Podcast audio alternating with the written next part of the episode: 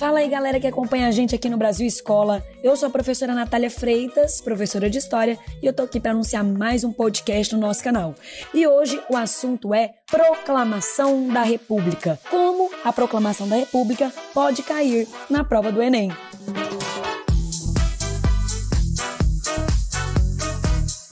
Bom, pessoal, a República no Brasil, ela chega oficialmente no dia 15 de novembro de 1889. Mas antes da gente trabalhar o processo de proclamação da República, nós precisamos entender a origem do termo República. Esse termo, gente, vem do latim res publica, que significa coisa pública. Isto é, aquilo que diz respeito ao interesse público, aquilo que diz respeito ao interesse dos cidadãos. Portanto, a república é uma forma de governo. Por exemplo, uma outra forma de governo que a gente pode citar aqui, só para vocês entenderem, seria a monarquia, tá? Então, a república é uma forma de governo, assim como a monarquia é uma forma de governo. E essa forma de governo teve origem lá na história da Roma durante a antiguidade ali no século 6 a.C. Bom, mas se a república é uma forma de governo, o que seria um sistema de governo? Bom, gente, o nosso sistema de governo é o presidencialismo. Então, nossa forma de governo é a república e o nosso sistema de governo é o presidencialismo. Em um regime presidencialista, o presidente, ele é o chefe de governo e o chefe de estado ao mesmo tempo. É o caso do Brasil, como mencionado, e é o caso também dos Estados Unidos da América, certo? E há também, gente, um modelo misto, que é o chamado parlamentarismo presidencialista. Nesse modelo misto, o presidente é o chefe de Estado e o primeiro-ministro seria o chefe de governo. Lembrando que a República Brasileira, ela apresenta três poderes: o executivo, o executivo em instância federal, ele é representado pelo presidente, vice-presidente. É, em instância estadual, ele é representado por governadores e vices. Em instância municipal, por prefeitos e vices. Já o poder legislativo, ele é composto por senadores, deputados e na instância municipal por vereadores. Já o poder judiciário é o que envolve aí toda, né, essa estrutura judiciária no Brasil, que é composta principalmente pelos juízes e ministros do STF. Você sabia que o Brasil, ele já vivenciou por pouco tempo um regime parlamentarista? presidencialista? Como assim, professora? Isso mesmo, gente. De 1961 até 1963, o Brasil viveu um modelo parlamentarista, justamente naquele contexto que o João Goulart, gaúcho do PTB, estava tomando posse porque Eugênio Quadros havia renunciado, e aí para limitar os poderes de João Goulart, foi instalado no Brasil um parlamentarismo. Mas isso não deu certo. Em 63, um plebiscito foi convocado e o parlamentarismo caiu e ficou apenas a República Presidencialista, como nós estamos até hoje. Bom, depois dessa breve explicação sobre o que é república, e sobre o que é presidencialismo. E depois que você entendeu que a nossa república é presidencialista desde 1889, agora sim a gente vai falar do processo de proclamação da república. Gente, o processo de proclamação da república no Brasil oficialmente foi datado dia 15 de novembro de 1889, e esse processo de proclamação da República encerrou a monarquia no Brasil. É válido lembrar que o Brasil foi um dos poucos países do continente americano a adotar um regime monárquico pós-independência. Então, primeiro a gente passou por uma monarquia depois da independência. Nessa monarquia nós tivemos dois imperadores, que é o Pedro I e o Pedro II, e ali entre eles um período transitório chamado regencial.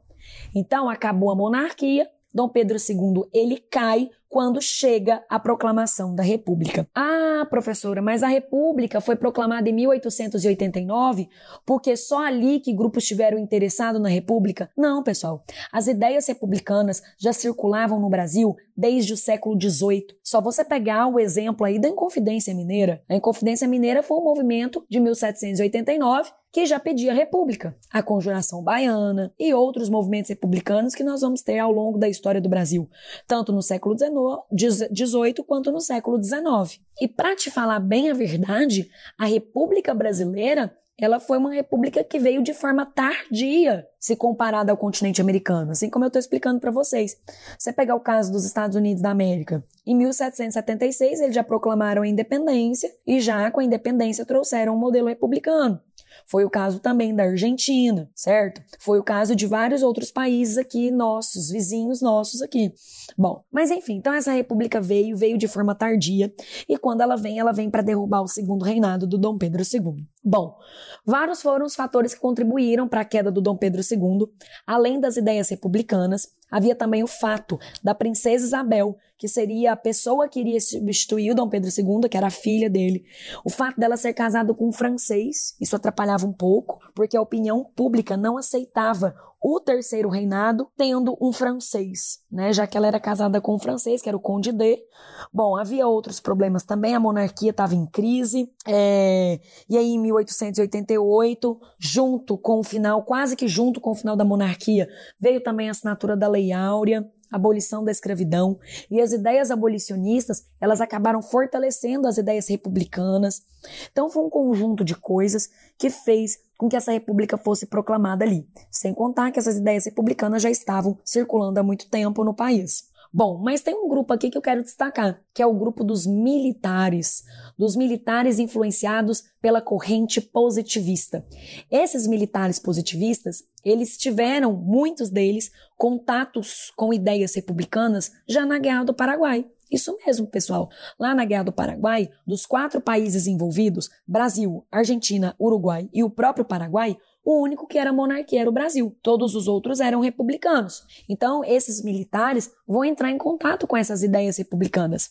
Bom, esse exército, esses militares influenciados pelo positivismo, vão passar a defender uma, uma, república a partir da ordem, a partir do progresso, a partir do autoritarismo e sem a presença religiosa.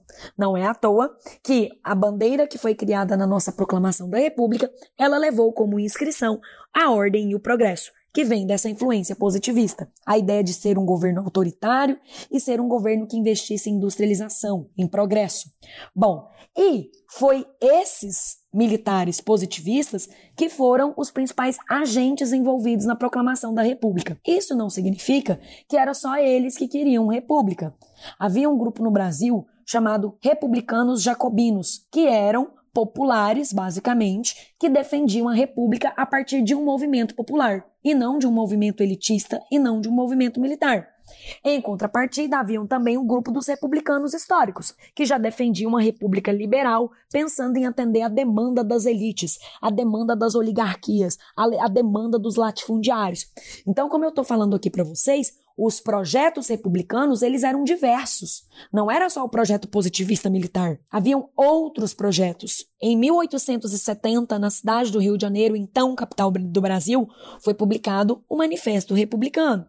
Em 1873, três anos depois do Manifesto Republicano, surgiu o Partido Republicano Paulista, que eram cafeicultores ricos, latifundiários que buscavam maior participação política e já não viam mais sentido na, na monarquia. Mas certamente você já ouviu falar que a nossa república teve caráter golpista. Professora, como assim? Sim, gente. Apesar de vários grupos falarem em república, apesar de há muitos anos movimentos republicanos terem eclodido no Brasil, o processo de proclamação da República, ele foi basicamente todo dirigido, todo coordenado pelos militares positivistas. O jornalista Aristides Lobo, ele escreveu: "O povo assistiu aquilo bestializado.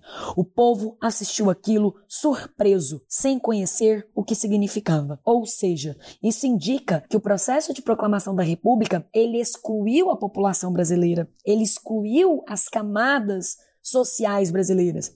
Foi um processo que veio principalmente dessa influência militar, dessa influência positivista. Não teve plebiscito, não teve assembleia, muito menos eleição direta. A República teve caráter de golpe porque não teve participação popular certo?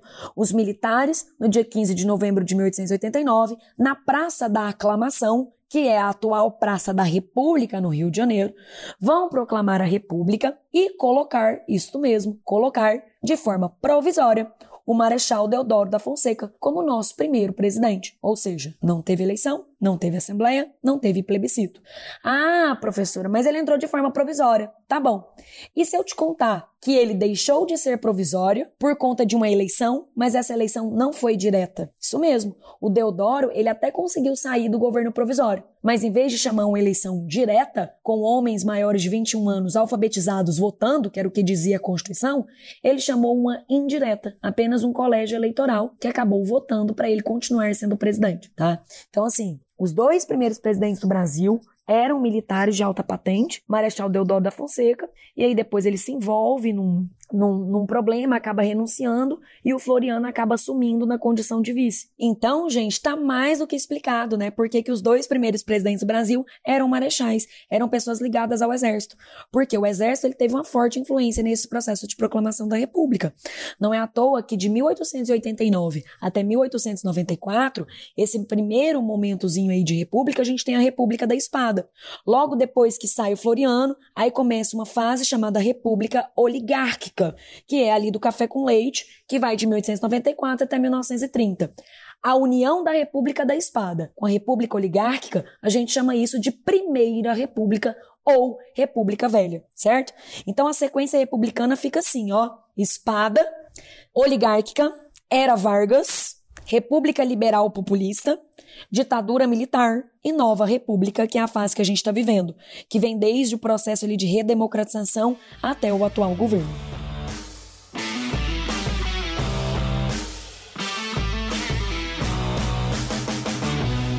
Bom, pessoal, é isso. Espero que vocês tenham entendido, espero que vocês tenham gostado. Encontro vocês no nosso próximo episódio. Tchau, tchau.